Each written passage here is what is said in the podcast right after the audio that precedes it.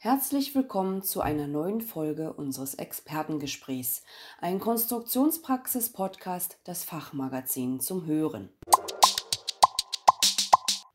Mein Name ist Juliana Pfeiffer und als meine heutigen Gesprächspartner begrüße ich Michael Weigelt, Geschäftsführer bei GKV TechPart, dem Verband Technischer Kunststoffprodukte, und Christian Fiedmeier.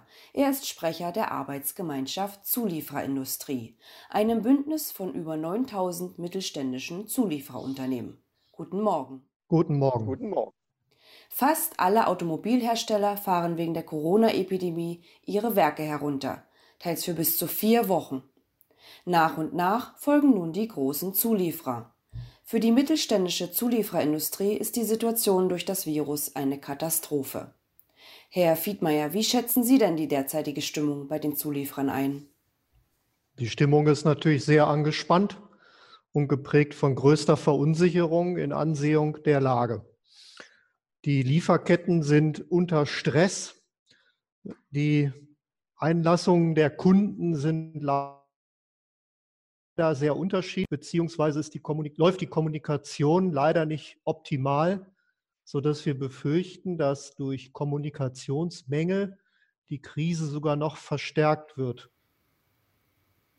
Sie haben gerade die Kommunikationsmenge angesprochen. Wie haben denn die Zulieferer eigentlich von diesen Werkschließungen erfahren? Zum Teil leider nur durch die Presse.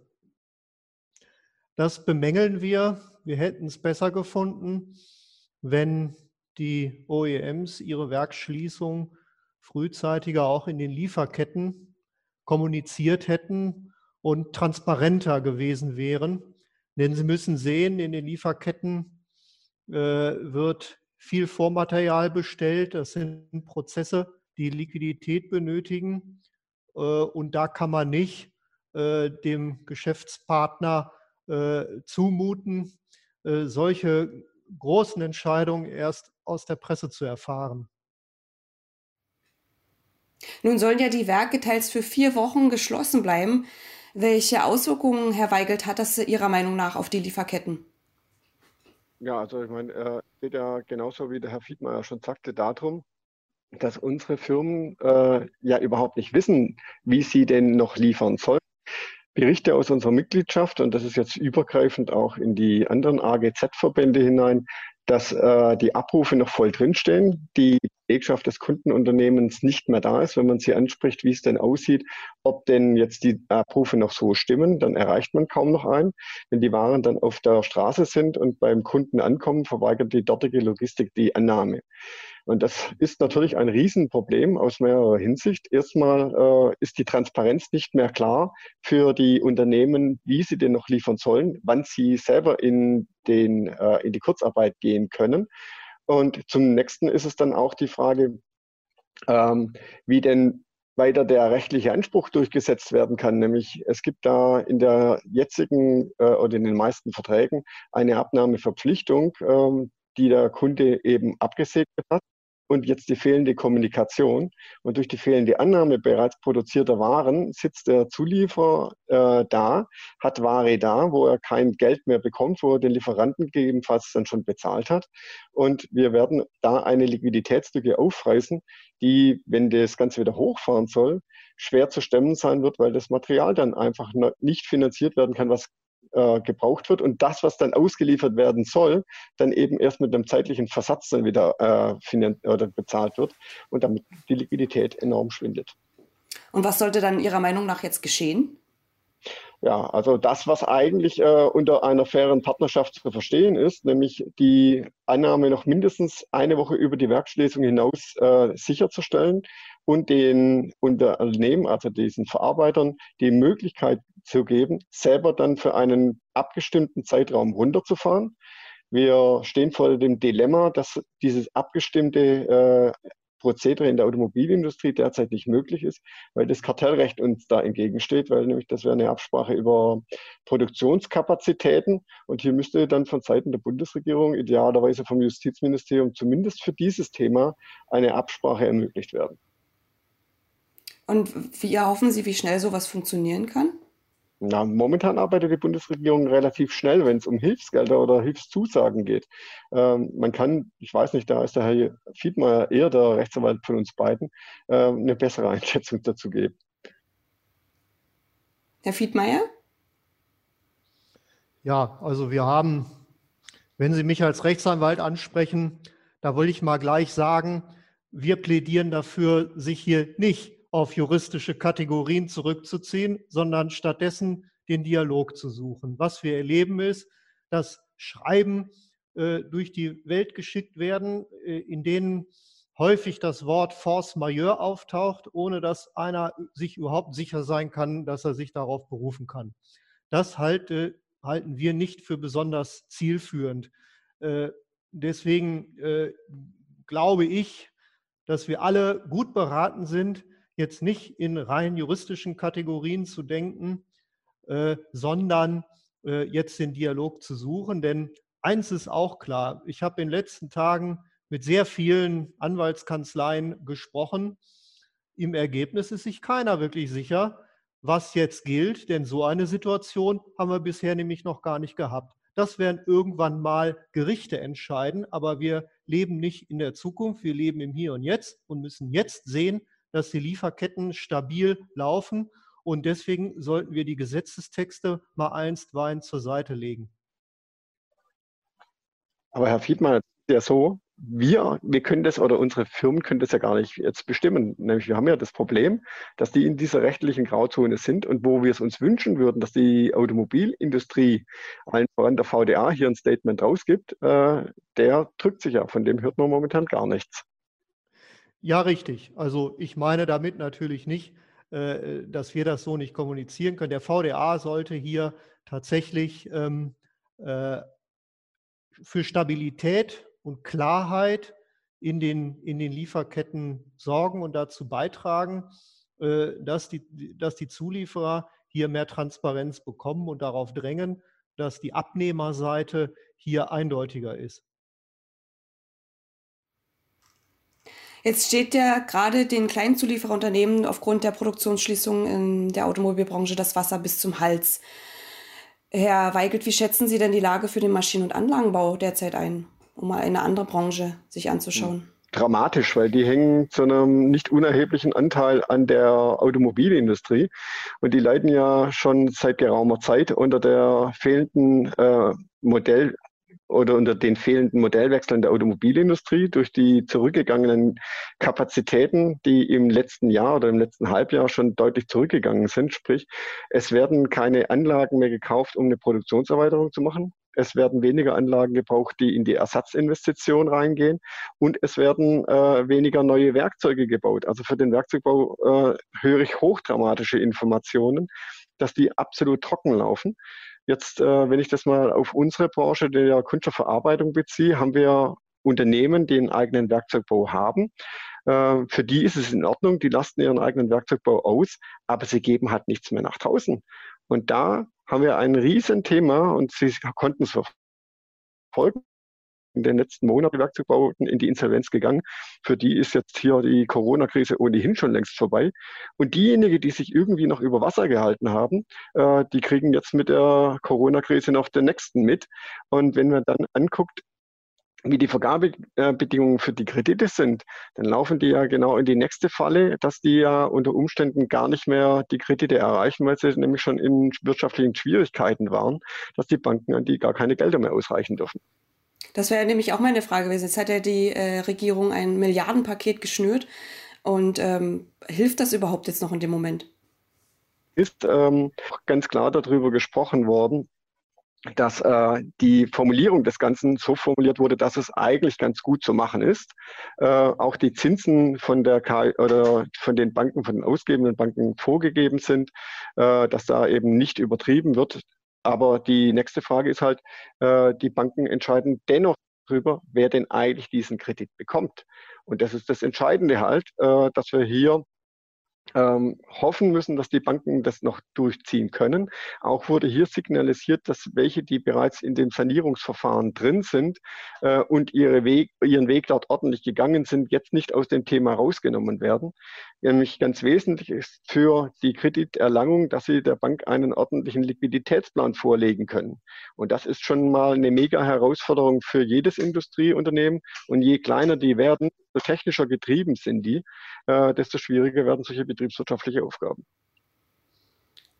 Gerade die Planungssicherheit ist ja jetzt, wir wissen ja nicht, wie lange es jetzt andauert mit dieser Epidemie und äh, es ist sehr schwierig, dann äh, dort irgendwo eine Planung und auch eine Liquidität ähm, zu gewährleisten oder vorauszusehen. Ähm, ein Blick in die Zukunft. Wir hatten es gerade angesprochen, auch die Kommunikation unter äh, Zulieferern und Herstellern. Ähm, Wenn es dann mal irgendwann mal wieder laufen sollte, ist dann auch für die Zulieferer auch wieder gleich alles in Ordnung? Herr Fiedmeier? Ja, ich äh, hatte das ja schon angesprochen. Wir sollten jetzt auch einen Blick in den Zulieferketten auf die Zukunft lenken und deswegen ist es umso wichtiger, äh, klar zu kommunizieren, denn wenn einmal die Vormaterial, wenn die Läger leer sind, dann ist ein Wiederhochlauf schwierig. Äh, wir haben das in der Krise 2008, 2009 gesehen. Äh, da gab es dann, als die Erholung relativ schnell da war, konjunkturell und in der Nachfrage, erhebliche Probleme bei vielen mittelständischen Zulieferern, die schnell anwachsende Nachfrage wieder befriedigen zu können, weil Vormaterial fehlte, Kapazitäten nicht da waren, weil niemand kommuniziert hatte, äh, wann und wie äh, ein Wiederanlaufen zu erwarten ist. Und wir mit einer vernünftigen Kommunikation dem etwas vorbeugen könnte, indem man beispielsweise äh, äh, Vormaterialbestellungen, Läger auf- und abbauen, flexibler jetzt handhabt, auch eben mit Blick auf die Zukunft. Wir sollten nicht äh, die, die Fehler dieser Krise wiederholen, aber es steht zu befürchten, dass eben genau das passiert, dass alles runtergefahren wird und dass es dann beim Wiederanlaufen zu erheblichen Problemen kommen wird. Die Frage ist ja jetzt auch, wenn vielleicht viele in Kurzarbeit gehen müssen, deswegen, beziehungsweise auch den Job verlieren, wie dann überhaupt die Fachkräfte dann in solchen äh, Situationen, beziehungsweise in solchen Zeiten, wenn wieder hochgefahren wird, ähm, gehalten, beziehungsweise zu bekommen oder zu beschaffen sind. Äh, nun, im Moment werden die Fachkräfte ja nicht äh, ausgestellt, sondern sie sind in, in, in, Kurzarbeit und die Kurzarbeit äh, endet ja dann auch wieder. Das heißt, äh, die Mannschaft wäre dann weitgehend auch zügig wieder an Bord. Das, das ist vielleicht zu bewerkstelligen. Aber äh, sie können dann eben nur produzieren, äh, wenn sie auch beispielsweise entsprechendes Vormaterial und so weiter auf Lager haben. Äh, das lässt sich nicht innerhalb von Stunden herstellen. Äh, das ist eben auch, wie Kollege Weigelt ja sagte, eine Liquiditätsfrage. Wenn das zu sehr runtergefahren ist und abgebaut ist, äh, dann muss das erstmal wieder aufgebaut werden. Ne? Also um die Liquiditätsthematik nochmal deutlich zu machen. Ähm, für viele Unternehmen startete das Jahr eigentlich ganz ordentlich. Also es war nicht berauschend, aber es ging eigentlich so, dass man sagte, man schafft, schöpft ein bisschen Hoffnung.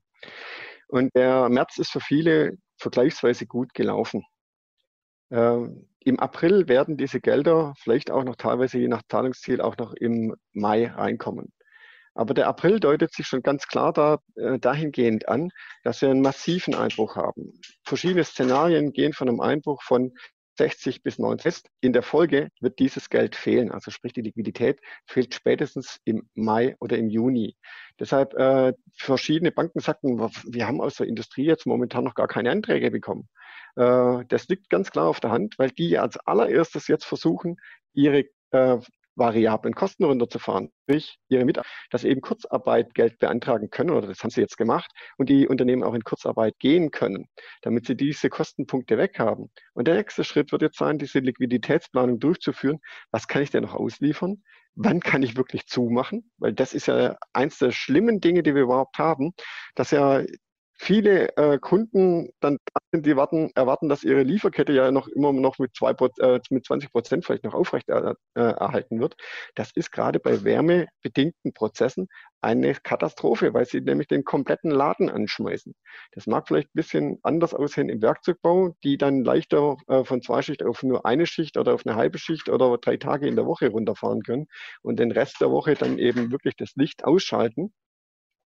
Aber für diejenigen, die in der Serienproduktion sind, die haben ein Riesenthema und die müssen die Chance bekommen, eben ihre Unternehmen auch komplett auszumachen und zwar über mehr als fünf Tage, dass die dann eben auch planen können, genauso ihre Mitarbeiter. Und idealerweise das vielleicht noch dazu, äh, noch vor den Osterferien, weil die vielen Unternehmen haben jetzt ja schon die Problematik, dass ein Großteil ihrer Mitarbeiter äh, in dem Dilemma stecken, wer betreut denn die Kinder, die alle zu Hause sitzen. Und da wird es den Unternehmen viel mehr helfen, wenn sie sagen können, ich kann eine Woche vor und dicht machen. Dann können nämlich auch die Eltern dann 100 Prozent auf ihre Kinder sich konzentrieren, ohne dass sie dann mit schlechtem Gewissen in der Firma am Band stehen. Mhm. Das ist die nächste Problematik, die auf uns zukommt. Wenn dann vielleicht dann mal alles irgendwie vorbei ist, äh, was meinen Sie, die ganze Corona-Krise, hat die Rolle der Zulieferindustrie verändert? Ja, die Rolle sicher nicht. Äh, die Rolle für die die Deutschen vor, enorm wichtig, dass sie eine robuste Zulieferindustrie haben. Aber äh, die Frage ist, wie reagieren die Automobilhersteller und die großen äh, Tier Ones auf ihre Stabilität der Lieferkette? Ich habe da gestern einen Bericht gehört, wie das in Korea abläuft. Das ist relativ einfach. Da gibt es nur einen großen, das ist Hyundai. Und die haben an, ihre Zulieferstrukturen zu retten und zu sanieren und gehen teilweise in Vorkasse, damit die Kameraden am Leben bleiben, gerade die kleineren. Das gleiche hat PwC seinerzeit versucht, mit VDA aufzusetzen. Nur da sind wir auch wieder an kartellrechtliche Grenzen gestoßen und an ein Einzelner. Das wäre jetzt aber zwingend notwendig, wenn ich dann sage, unsere Innovationskraft als deutsche Industrie, das gilt für den Maschinenbau genauso wie für die Automobilindustrie, dass dann alle in diesen Topf dann einzahlen und sagen, ähm, wir sichern, dass die, äh, na, die Lieferkette intakt bleibt, das durch einen Fonds, damit unsere Kleinen dann auch da sind. Wir kommen unseren Zahlungsverpflichtungen auch nach. Das ist nämlich auch schon ein Thema, was wir momentan aus der Lieferkette gemeldet bekommen, dass das nicht getan wird. Äh, so halte ich meine Lieferkette nicht intakt. Da werden wir gravierende Lücken haben und das unter der Erkenntnis, dass wir doch äh, in verschiedenen Punkten erheblich abhängig sind von China, obwohl wir eigentlich alles hier machen könnten, aber wir haben ja munter ausgelagert. Die Koreaner holen gerade massiv zurück. Also es kann eine Chance sein für den deutschen Werkzeugbau, weil viele Werkzeuge werden momentan in China nicht fertiggestellt. Deshalb äh, werden man, wird man sich auch hier wieder auf unsere Standorte konzentrieren, wie aber eben auch auf eine, äh, na, auf eine Produktproduktion, äh, die im Ausland stattfindet, wobei ich da die Globalisierung in Gänze nicht in Frage stellen will. Die Arbeitsteilung hat der Welt Reichtum gebracht. Und jetzt müssen wir halt gucken, dass wir durch einen, oder gucken, dass wir mit einem klugen Management die äh, europäischen Lieferketten stabil halten und natürlich die Deutschen äh, hier mit unseren Hilfspaketen äh, zuallererst. Herr Fiedmeier, haben Sie da noch eine Ergänzung zu? Weil das in letzter Zeit ja jetzt häufiger diskutiert wird. Die, die Globalisierung als solche wird auch nach Corona äh, stattfinden. Nur weil wir in Deutschland vielleicht gerade feststellen, dass wir nicht ausreichend mit Klopapier und Atemschutzmasken versorgt sind, heißt das noch lange nicht, dass die Globalisierung, wie sie gerade stattfindet, immer nur schlecht ist und sich ändern wird. Globalisierung heißt nämlich schon seit langem nicht mehr nur, wir produzieren in Billiglohnländern, um hier günstig Waren zu bekommen. Globalisierung bedeutet auch, dass wir zu unseren Kunden gehen. Sie müssen ja sehen, dass zum Beispiel im Automobilbau der Großteil der Kunden ja gar nicht in Deutschland ist oder nur noch in Europa, sondern in auch ganz anderen Teilen der Welt. Das heißt, wir wenden uns damit auch den Kunden zu. Das darf man jetzt nicht vergessen. Und ich glaube, wir sollten jetzt nicht in Bausch und Bogen die Globalisierung, äh, wie sie denn äh, jetzt da ist, äh, abzusagen. Das wird auch nicht passieren. Ähm, Werksschließungen äh, bei den OEMs. Wir sehen, wie in Italien agiert wird. Staatlicherseits werden Werke geschlossen. Wir sehen, dass in Deutschland anders agiert wird. Da entscheiden OEMs für sich selber und alleine und Zuliefernetzwerke wissen nicht, was sie tun sollen. Und da gibt es einfach Compliance-Beschränkungen, äh, die uns jetzt in dieser Situation die Fesseln auferlegen. Wir sind natürlich immer für fairen Wettbewerb und sind niemals dafür, Wettbewerbsregeln zu verletzen. Aber die, insbesondere die Kommission sollte mal kurzfristig darüber nachdenken, ob hier jede Regel im Moment in Ansehung der Krise noch Sinn macht. Und zum Zweiten sollte sie auch darüber nachdenken, ob im Moment in Ansehung der Krise die gesamten Beihilferegeln, die sie jetzt trotzdem ähm, äh, äh, durchzieht und, und äh, durchsetzt, richtig sind. Wir haben gerade über äh, das Thema äh, Finanzierung und Liquidität gesprochen. Äh, wir kriegen beispielsweise keine KfW oder staatliche Absicherung über die KfW-Programme in Höhe von 100 Prozent hin, weil die Kommission darauf drängt, dass das nicht beihilfekonform sein. Ich weiß nicht, warum ich in einem Markt, in einem gemeinsamen Markt, der im Moment heftigsten staatlichen Eingriffen unterliegt, wie beispielsweise Werksschließungen in Italien, warum in diesem gemeinsamen Markt jetzt auf Biegen und Brechen irgendwelche Beihilferegeln äh, durchgesetzt werden müssen. Äh, das ist so, als ob Sie einen Intensivpatienten am Fußpilz behandeln. Ja? Das macht jetzt im Moment keinen Sinn. Und da muss die Kommission jetzt auch beweglicher werden. Also vielleicht greife ich das nochmal auf. Äh, bei der ganzen Debatte, die wir da führen, und um zu Recht auch um die Produktion und äh, die Wirtschaft in Deutschland kümmern. Wir können das nicht mehr isoliert betrachten. Wir müssen natürlich den Blick auf Europa halten. Und äh, der Herr Fiedmeier hat es gerade im Nebensatz angesprochen. Wir haben da ein krankes Italien, ein Spanien, was gerade es geschafft hat, wieder auf die Beine zu kommen und die beide Corona-mäßig ganz weit vorne sind und ihre Industrie, zumindest äh, Italien, radikal runtergefahren haben. Wir laufen, wenn wir hier nicht koordiniert europäisch vorgehen, äh, direkt in die nächsten Banken- oder Staatenkrise, weil ich kann nicht erkennen, wie Italien diese Bürde, die es momentan dadurch noch aufgetragen bekommt, dann in Zukunft leisten wird. Es ist ein sehr, sehr, sehr äh, schlimmes Bild für die Zukunft, wenn es jetzt nicht jetzt passiert und geholfen wird. Ähm, generell nochmal zu der Zusammenarbeit zwischen Hersteller und Zulieferer. Was meinen Sie denn? Wie sieht es denn danach aus? wird, wird man daraus Lehren ziehen, wie es jetzt abgelaufen ist?